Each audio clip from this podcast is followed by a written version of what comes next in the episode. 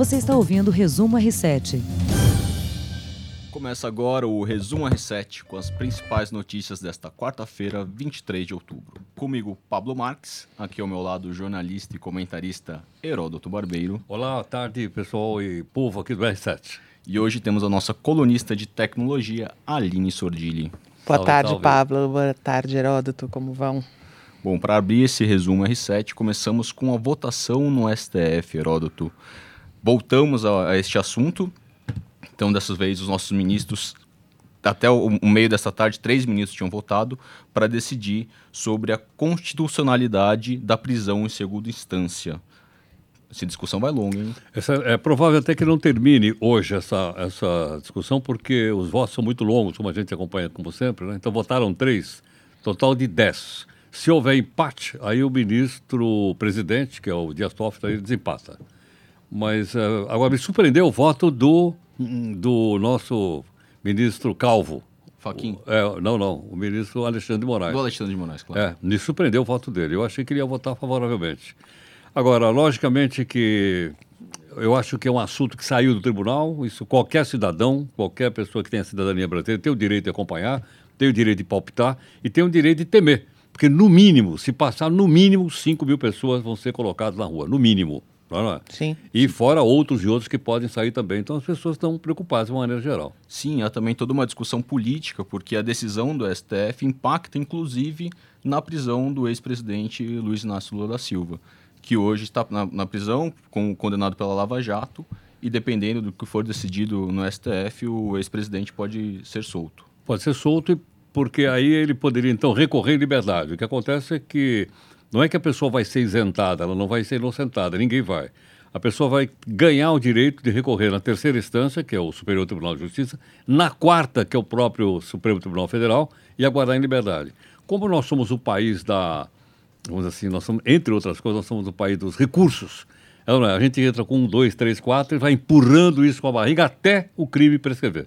Sim, há essa preocupação quanto à impunidade, mas não é exatamente isso, né, Heródoto? Realmente há uma discussão de tentar tornar a justiça mais justa e, e- e permitir os recursos necessários. Não, perfeito. É, é perfeito, claro. Agora é o seguinte, então não vai ninguém para cadeia. É, mas hoje a gente tem, como você disse, essas 5 mil pessoas, dentre elas é, traficantes, criminosos, assassinos, Tem, que estão na tem. mesma situação. Exatamente. É. Dizer, então, ou muda, ou mudar. Por que, que eles. Veja bem, é só o pessoal entender. O Supremo já duas vezes se pronunciou sobre isso. E as duas anteriores foi favorável que a pessoa comece a cumprir pena depois da segunda condenação. não é? Se ele voltar atrás agora, ele está desdizendo ele mesmo.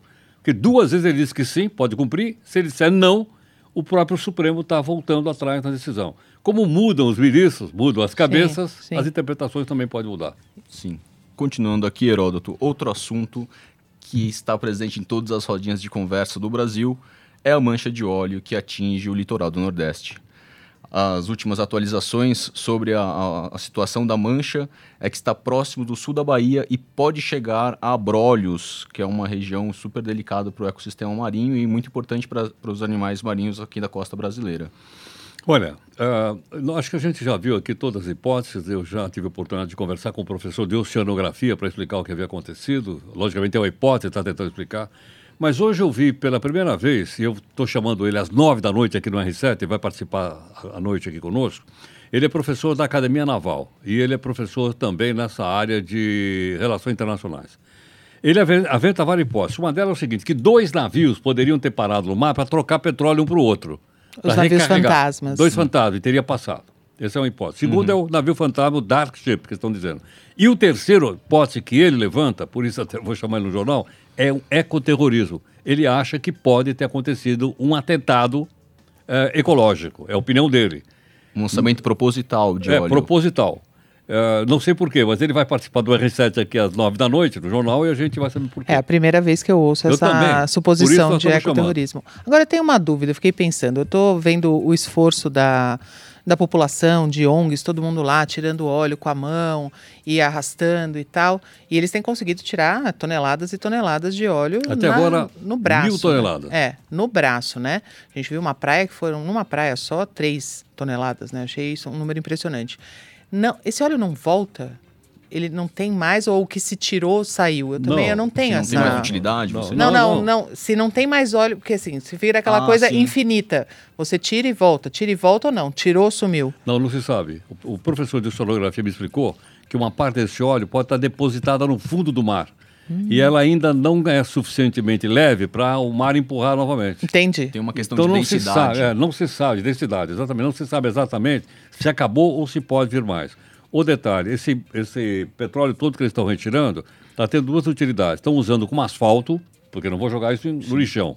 E o outro é que eles estão transformando em carvão, e esse carvão está sendo utilizado em aciaria. São universidades brasileiras, se não me engano, que estão fazendo Eu, essa, eu essa creio que sim, transformação. eu né? creio que sim. Aproveitando esse gancho, a gente entra agora no assunto sobre educação, Heródoto. A Universidade de São Paulo, a USP e a Unicamp entraram na lista dentre as melhores universidades da América Latina, segundo a consultoria QS World. E não são só essas duas que estão bem, bem, bem classificadas. A Universidade Estadual, a Universidade Estadual Paulista, a Unesp, fica na 11ª posição e outras 91 universidades brasileiras também estão bem colocadas entre as 400 melhores universidades. O que é uma boa notícia, sem dúvida alguma. Agora, veja que curiosidade. As três melhores colocadas aqui são universidades de São Paulo e são universidades estaduais. São públicas. São é. públicas estaduais. né? Agora, logicamente que é um ranking da América Latina. Nós não vamos falar de ranking mundial, né? Sim. Porque se nós falar de ranking mundial... No ranking mundial aí- a gente está longe, não, não tem como disputar. não, Vai dar ruim. É, nós não vamos ter a mesma satisfação e alegria. Sim, em comparação com universidades norte-americanas e com universidades europeias, nós estamos bem Ou asiáticas, distante. ou asiáticas. Ou asiáticas também. Nossa, mas, a ideia dá dó. Mas na América Latina a gente realmente tem uma posição de destaque. A gente consegue Poxa, ter, ter bastante Agora, qual é a pesquisa. melhor avaliada? Tem aí ou não? A USP é a melhor Não, avaliada. não, digo na América Latina, onde é a melhor faculdade? A USP. A USP é a primeira da lista? Ah, não, a USP é a segunda e a quinta colocada é a Unicamp. A primeira que eu não tenho. Tá, eu digo, que país é? Se é México, se é Colômbia, Venezuela? Eu não tenho essa informação aqui, mas Bolívia. vou confirmar agora. Não, é curioso, né? Mas curioso, mas a, a gente tem boas universidades no Brasil, né? Sem Todas dúvida, em uma posição de destaque e universidades que pesquisam muito, né? Inclusive Sim, nessa dúvida. questão de, de meio ambiente. É, e hoje a gente tem também a semifinal da Libertadores, Flamengo e Grêmio. Você vai assistir, Heródoto? Eu não vou estar trabalhando nesse horário, meu. O jornal vai estar aqui no R7 nesse horário e eu não vou estar trabalhando aqui, infelizmente não vou poder ver. Eu gosto, eu gostaria de ver. É outro assunto que está movimentando o Brasil. Agora, parece que o Flamengo é favorito, eu estou enganado. Ó, voltar aqui, peraí, interromper esse papo futebol, que Opa, eu tenho opa. que aguentar vocês sempre na quarta-feira falando de futebol. Apesar de que agora tem futebol todo dia, né? Praticamente. Praticamente. A Católica do Chile é a primeira. A Católica é, do Chile? Que é. Não me surpreende. Não me surpreende também, mas que há anos ela é super bem Não me ranqueada. surpreende. É. Não me surpreende. Ela realmente Tá bom. sempre é, foi. A primeira, então, a primeira na É a América primeira Latina. e é pelo terceiro ano seguido. Ah, olha que, que bacana, né? É. Então, vamos ver o dia se nós chegamos nessa mesma situação, né? Pois é, e o Chile vivendo essa situação também agora Bastante conturbada. bastante conturbada, né? Agora, uma coisa curiosa, Aline, você lembrou o seguinte: o Chile, o produto interno bruto do Chile o ano passado cresceu 4%. O do Brasil não cresceu nem 1%.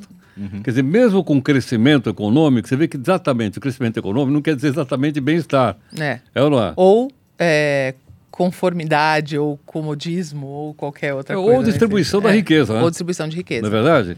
Porque ele- o Chile vai indo bem economicamente, não vai mal. Esse ano eles devem crescer 2%. O Brasil vai crescer menos de 1% novamente.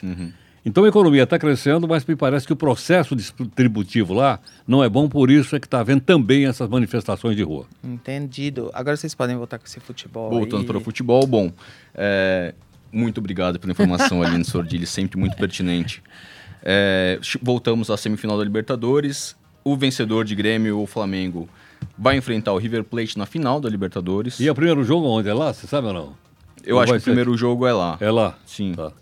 Agora, o primeiro jogo foi 1 a 1 né? Flamengo e Grêmio. Se for 0 a 0 o Flamengo leva. Se for 1 a 1 temos pênaltis. Como Agora eu não você- sou nem flamenguista nem gremista, eu quero o pênalti. Você quer, você quer ver o pênalti? Bom, de qualquer forma, vamos falar o seguinte: o primeiro jogo de fato foi um empate, mas o Flamengo deu um vareio de bola em cima do Grêmio, lá em Porto Alegre. Tava com um excelente Ela- time. Tava com um excelente O, time. o árbitro acho que anulou uns três ou quatro gols do, do Flamengo. Caramba! É, é. E o Flamengo ainda, ainda o Grêmio marcou no finalzinho do jogo. Por isso você tem uma ideia como está bem montado Tá o time bem do. Flamengo. Só um detalhe, eles podiam fazer a mesma coisa para pagar as famílias daqueles meninos que morreram lá Ah, no ninho do verdade. Urubu. É ou não é? A gente pode retomar Grana para contratar técnico milionário para contratar jogador milionário, eles têm. E não tem dinheiro para pagar as famílias pobres daqueles meninos que estavam lá no, no Ninho do Urubu? Que tal eles fazerem uma boa ação não, não é? e pagar a, a, família lá? Vamos resgatar essa história, Vamos né? voltar com essa história É. depois.